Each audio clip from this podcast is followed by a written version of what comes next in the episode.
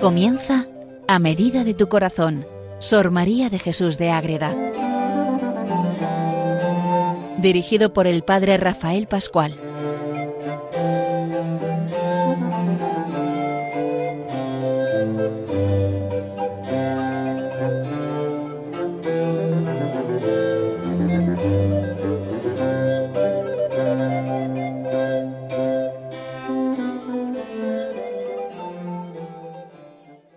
Oyentes de Radio María, comenzamos un programa más dedicado a Sor María de Jesús de Ágreda dentro de Radio María en A medida de tu corazón para conocer a esta monja concepcionista franciscana mística sin par, llena de vida, llena de esa experiencia fuerte del amor de Dios que nos va dejando a través de todas sus obras que vamos conociendo y que de verdad manifiestan todo lo que tenemos ante ella cuando conocemos su vida y su gran legado espiritual.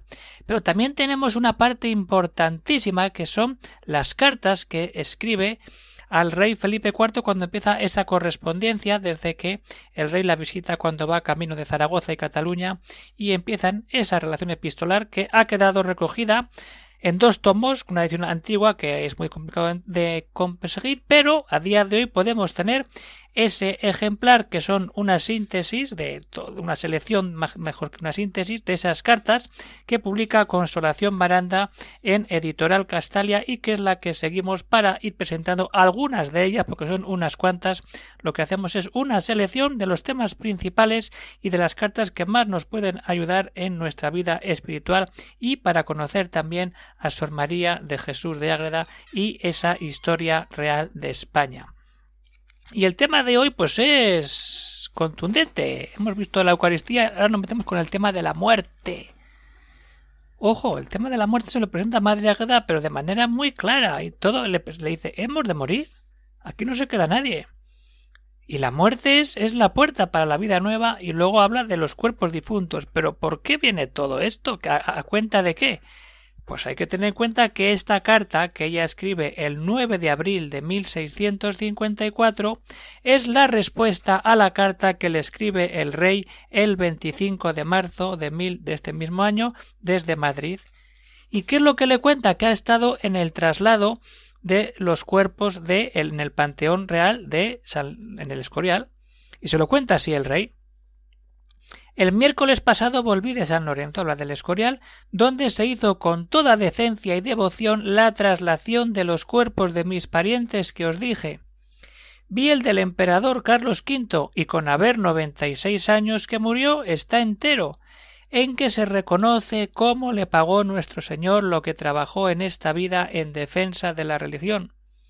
Y sigue contándole. Es decir, ese traslado de los cuerpos, eh, cuando uno va al Escorial y, se mete en la cripta donde están todos los reyes, príncipes, reinas y. Estamos ante la historia de España. Todos allí recogidos y esperando la resurrección final cuando llegue el momento.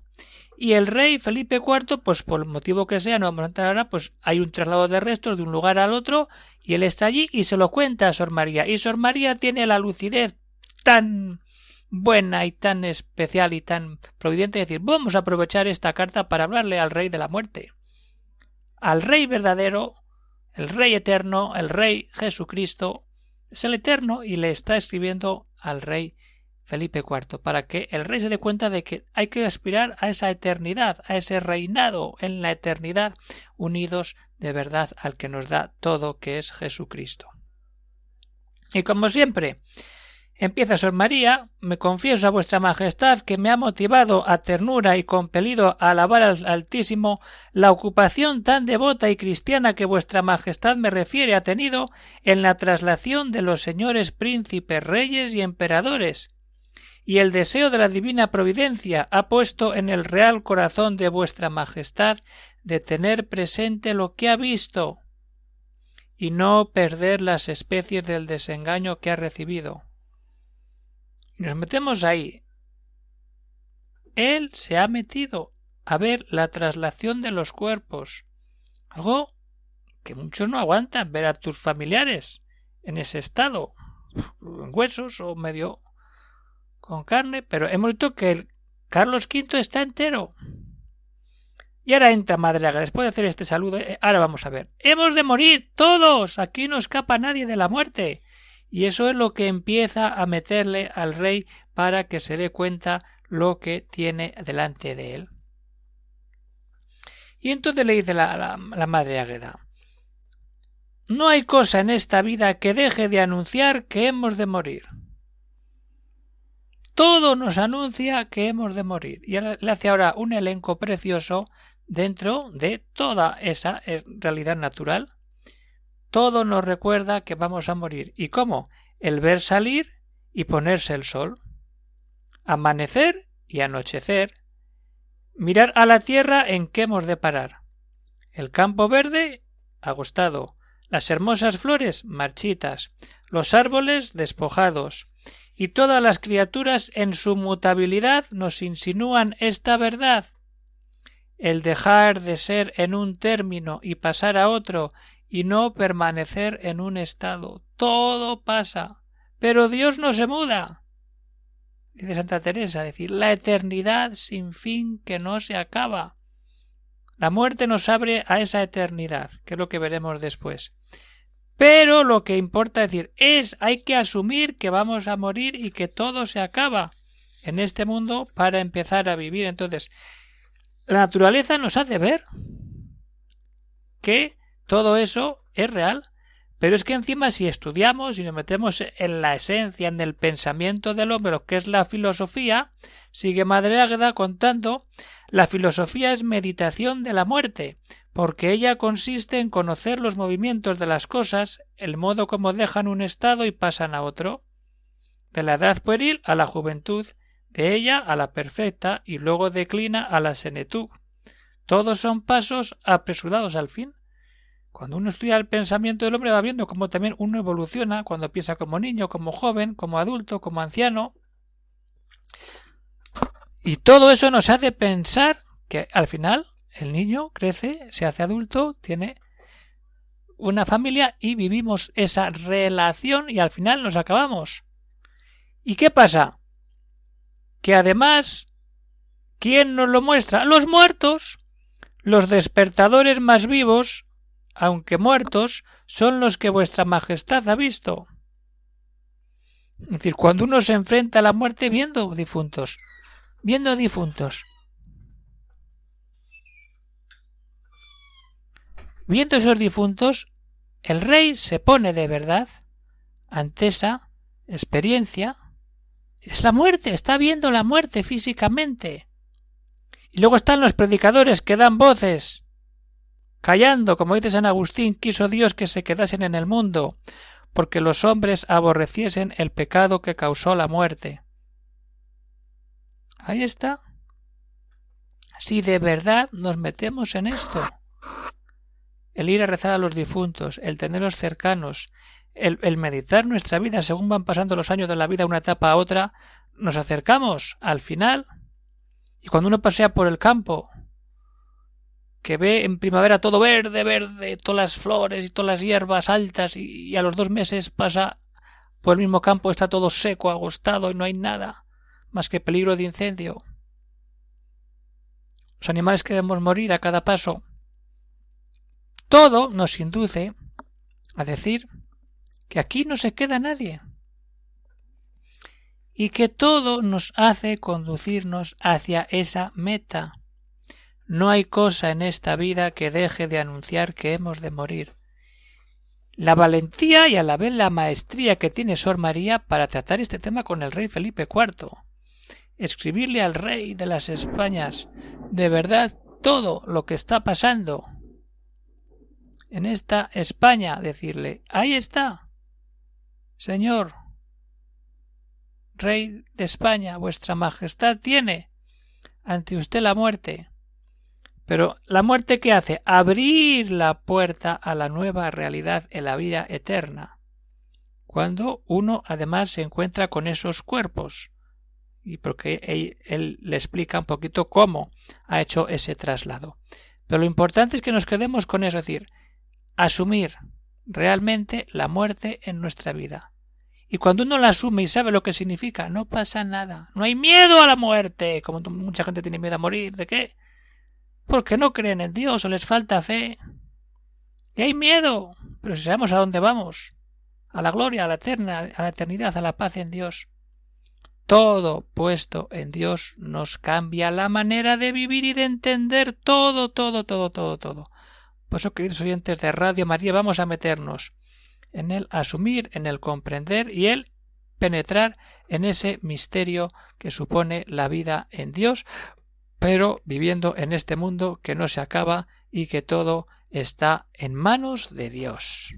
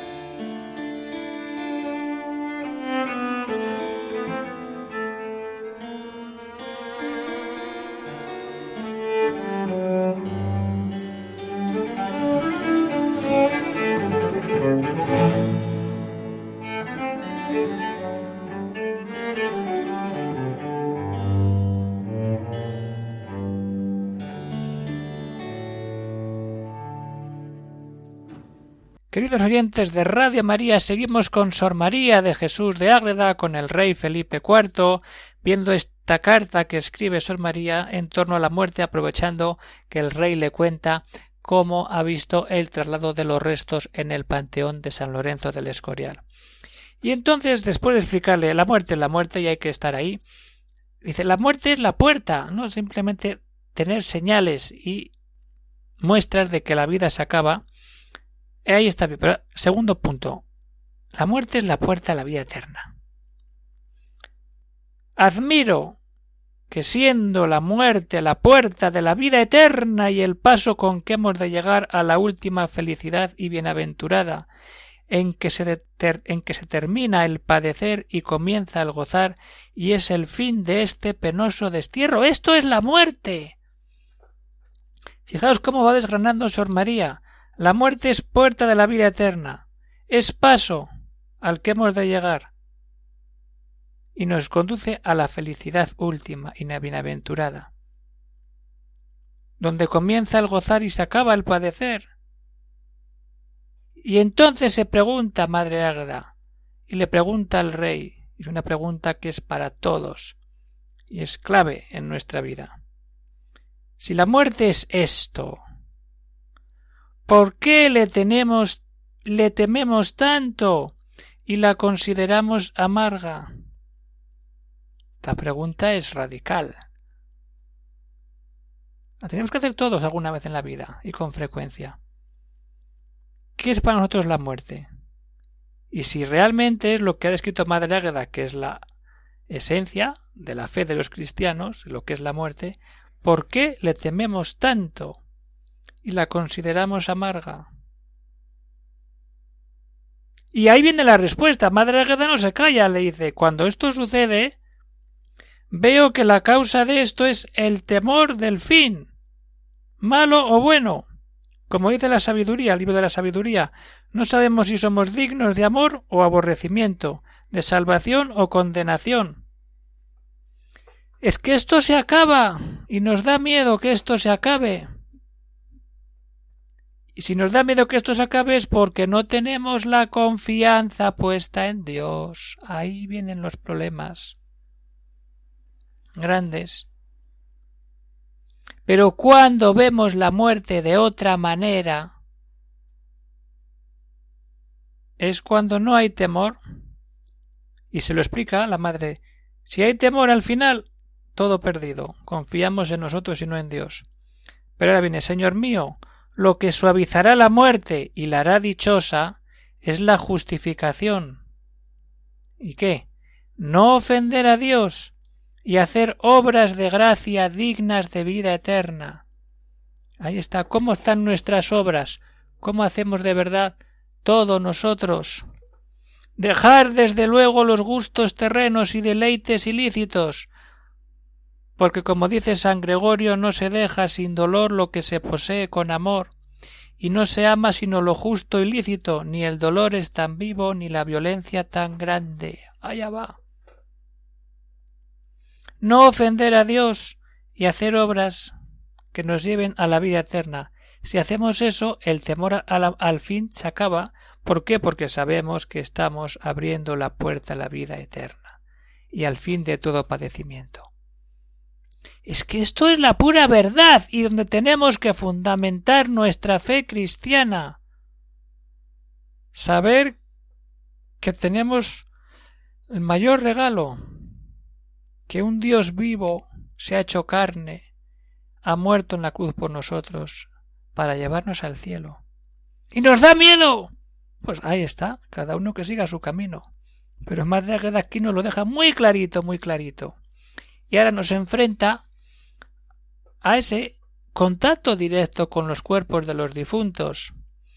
Así se lo cuenta el rey, es decir, él ha estado ahí y luego esa especial relación con su esposa la reina cuando dice que se prepara un sepulcro para que estén los dos juntos esperando la eternidad. ¡Qué bonito! Ahí está la maravilla. Ahí tenemos que ver. Vamos a ir poquito a poco.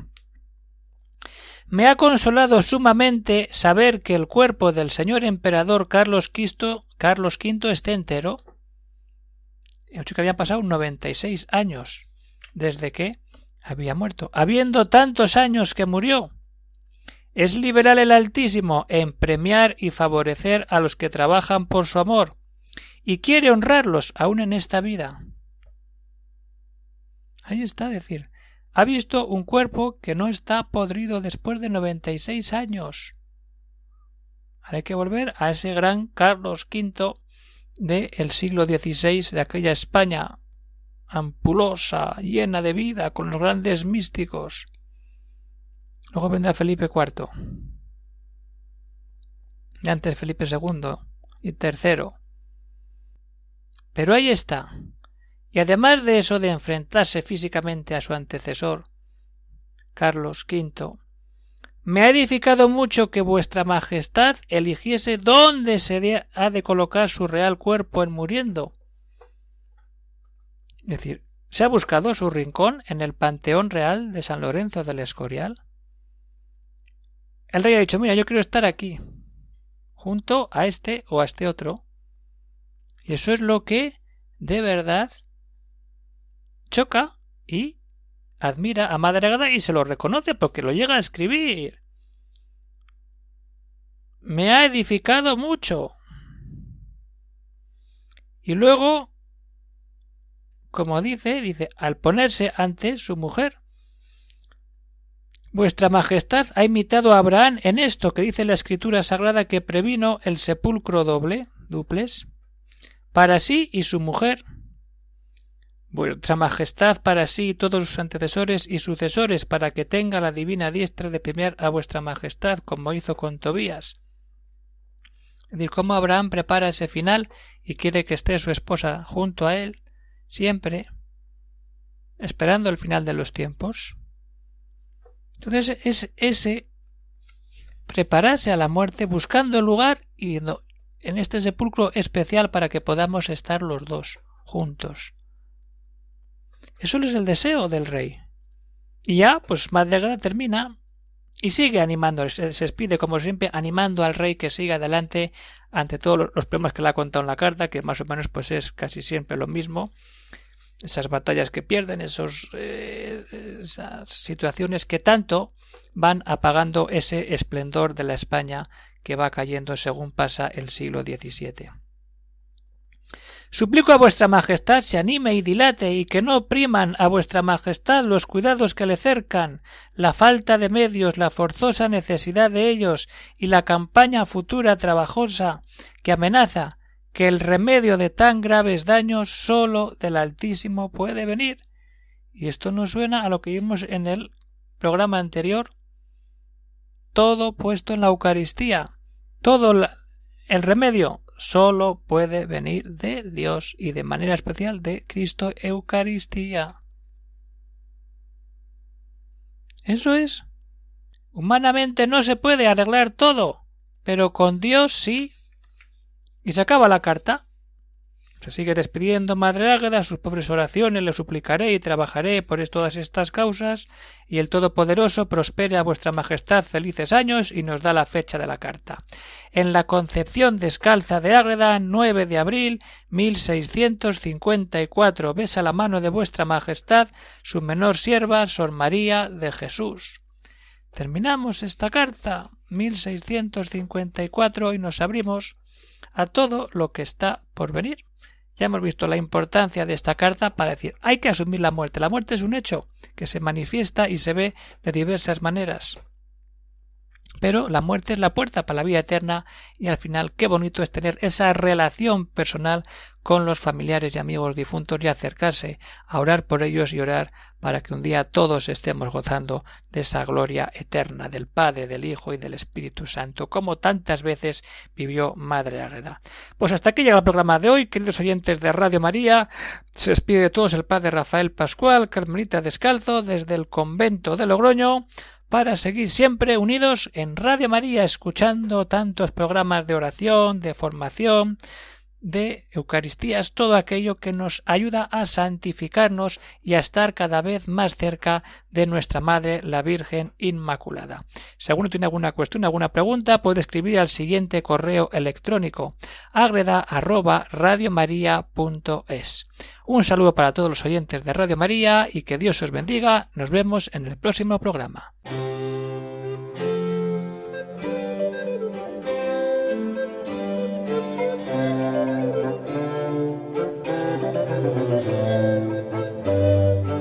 Han escuchado en Radio María A Medida de tu Corazón, Sor María de Jesús de Ágreda.